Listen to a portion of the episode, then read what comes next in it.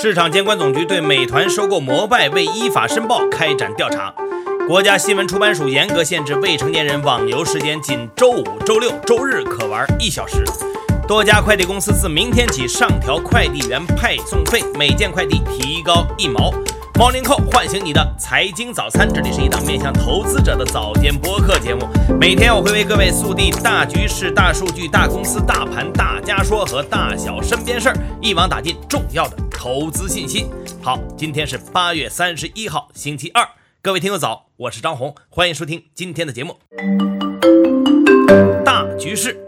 中共中央总书记习近平在昨天下午主持召开中央全面深化改革委员会第二十一次会议，审议通过了关于强化反垄断、深入推进公平竞争政策实施的意见，关于改革完善体制机制、加强战略和应急物资储备安全管理的若干意见。关于深入打好污染防治攻坚战的意见，关于更加有效发挥统计监督职能作用的意见。据新华社消息，习近平在主持会议时强调，强化反垄断、深入推进公平竞争政策实施是完善社会主义市场经济体制的内在要求。要从构建新发展格局、推动高质量发展、促进共同富裕的战略高度出发，促进形成公平竞争的市场环境，为各类市场主体，特别是中小企业创造广阔的发展空间，更好保护消。费者权益。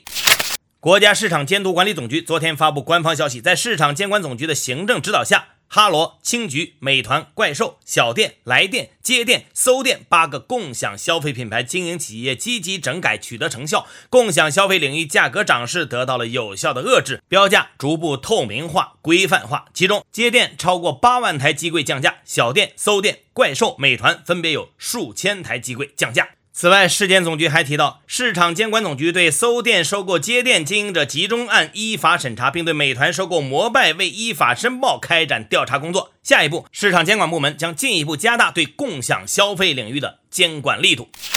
昨天，教育部召开新闻发布会，介绍了秋季学期中小学教育教学工作情况。会上通报，新学期开学后，义务教育学校要严格执行均衡编班的法律法规，不得以任何名义设置重点班，切实做到均衡配置师资；严格执行教学计划，不得随意增减课时、改变难度、调整进度，不得利用课后服务时间讲新课。为切实降低学生考试压力，教育部提出了准确把握考试功能、大幅压减考试次数、合理运用考试结果、完善学习过程评价等要求。明确小学一二年级不进行纸笔考试，其他年级由学校每学期组织一次期末考试。初中年级从不同学科实际出发，可适当安排一次期中考试。和中小学生相关的另一条重磅新闻是，国家新闻出版署下发了关于进一步严格管理、切实防止未成年人沉迷网络游戏的通知。通知要求，严格限制向未成年人提供网络游戏服务的时间。所有网络游戏企业仅可在周五、周六、周日和法定节假日每日二十点到二十一点向未成年人提供一个小时的服务，其他时间均不得以任何形式向未成年人提供网络游戏服务。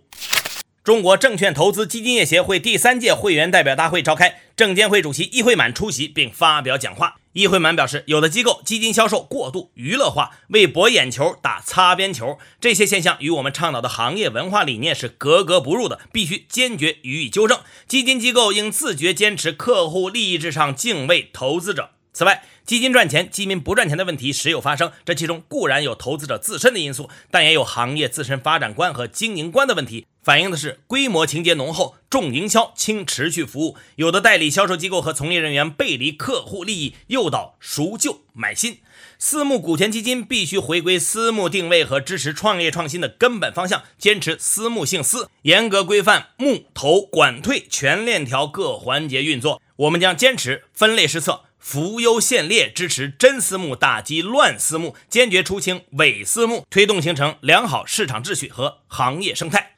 昨天，国家发改委通报，近期国家将再次启动猪肉储备收储工作。由于近期生猪价格低位运行，处于过度下跌二级预警区间，按照之前稳价预案规定，国家发改委、财政部、商务部将会同农业农村部、市场监管总局等有关部门，再次启动年内中央猪肉储备收储工作。西安在昨天发布了关于进一步促进房地产市场平稳健康发展的通知，加强了限购措施。其中提到，居民家庭在西安落户满三年的，方可在限购区域购买第二套商品住房。经批准引进的一类人才，在当地已连续缴纳十二个月社会保险或个人所得税的，方可在限购区域购买商品住房。夫妻离异的，离异前家庭在限购区域拥有两套及以上商品住房，离异后一年内，任何一方均不得在限购区域购买商品住房。当地时间八月三十号，美国国防部宣布，美国已完成从阿富汗撤军行动。阿富汗塔利班发言人穆贾希德在社交媒体上宣布，阿富汗时间三十号晚上九点，最后一批美军离开喀布尔机场。大公司。美团发布二零二一年第二季度业绩，公司营收达四百三十八亿，较去年同比增长百分之七十七。本季度美团年度交易用户数和活跃商家数分别为六点三亿和七百七十万，均创历史新高。用户年均交易笔数达三十二点八笔，同比增长百分之二十七点八。上半年日均活跃骑手超过一百万人。不过二季度骑手成本支出一百五十五亿，同比增长百分之五十三。同时，美团也对被罚款的风险进行了提示。提示称，二零二一年四月，市场监管总局根据反垄断法对本公司展开了相关调查。截至本报告日期，相关调查仍在进行当中。本公司积极配合国家市场监管总局的调查。本公司与现阶段无法预测相关调查的情况或结果。本公司可能会被要求改变其商业惯例，或者被处以高额罚款。理想汽车也在昨天发布了最新的财报，显示，二零二一年第二季度营收五十点四亿，同比增长百分之一百五十八点八。超越预期的四十四点一三亿，二季度净亏损二点四亿，较一季度三点六亿的净亏损额大幅收窄。其中，二季度理想 ONE 交付为一万七千五百七十五辆，同比增长百分之一百六十六点一，保持高速的增长。另外，由于第二季平均售价提高，汽车毛利率从一季度的百分之十六点九升至百分之十八点七。光伏龙头隆基股份公布了二零二一年半年报，公司实现营业收入三百五十点九八亿，同比增长百分之七十四点二六，实现归属于上市公司股东净利润四十九点九三亿，同比增长百分之二十一点三。昨天，中国锂业龙头江西赣锋锂业发布半年报。财报显示，赣锋锂业上半年实现营收四十点六四亿，同比增长百分之七十点二七。上半年归属于上市公司股东的净利润近十四点一七亿，同比猛增百分之八百零五点二九，等于是去年同期净利的九倍多。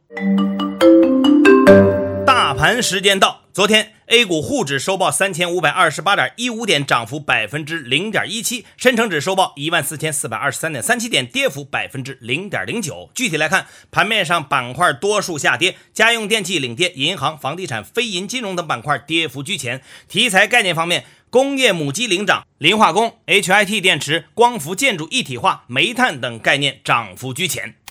隔夜美股收盘涨跌不一，市场仍在消化美联储主席上周五的讲话。道指跌百分之零点一六，报收于三万五千三百九十九点八四点；纳指涨百分之零点九，报收于一万五千二百六十五点八九点；标普指数涨百分之零点四三。热门中概股涨跌互现，部分教育股走高，高途涨百分之十二点五五，新东方涨百分之十二点五零，荔枝涨百分之十一点九七，中北能跌百分之十一点九七，上维跌百分之十点四五，贝壳跌百分之七点一九。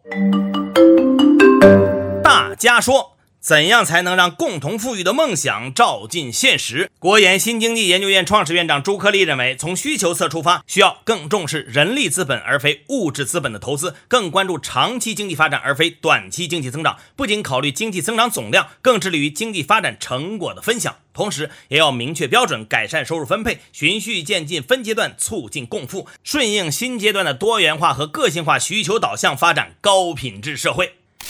还能相信信托产品的隐性刚兑吗？资深金融人士卓毅说：“虽然可能会持续很长时间，但打破刚兑的进程一旦开启，就不会停止。随着化解重大金融风险工作的推进，打破刚性兑付将会是多数机构的最终选择。在刚兑时代结束的过程中，隐性刚兑不会突然消失，但风险会逐渐的加大。投资者需要更深入的了解金融机构的风险集中度和所购买产品的底层资产，并逐渐适应净值波动和相对低收益资产。”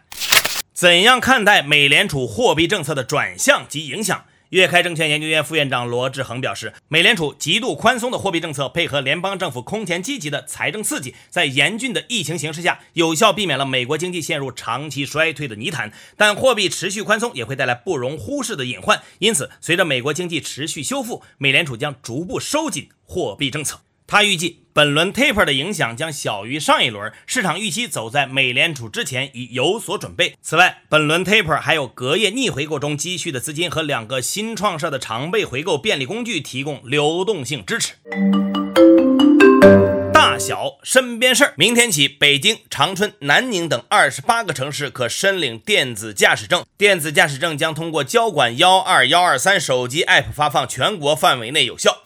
这两天，申通、圆通和中通三家快递公司陆续发布通知，自九月一号起，公司快递全网派费将每件上调一毛。另外，百世快递回应称，目前也在制定全网派费上调的情况。昨天下午，备受瞩目的北京环球度假区宣布，将于九月二十号开园，正式面向公众开放。目前，门票价格和具体购票方式尚未公布，但有媒体报道称，黄牛票已炒到了三千块一张。昨天，贵州茅台公告称，根据贵州省人民政府相关文件，将推荐丁雄军为贵州茅台酒股份有限公司董事、董事长人选，原公司董事长高卫东将卸任。国际奥委会昨天宣布，前主席雅克罗格去世，享年七十九岁。好，以上就是今天节目的全部内容。片尾曲依然来自摩登天空夏至梦乐队。各位安心上班，好好挣钱吧。外卖小哥明天就涨工资了，咱们也得加油。Morning Call 明天依然准时上线，唤醒你的财经早餐。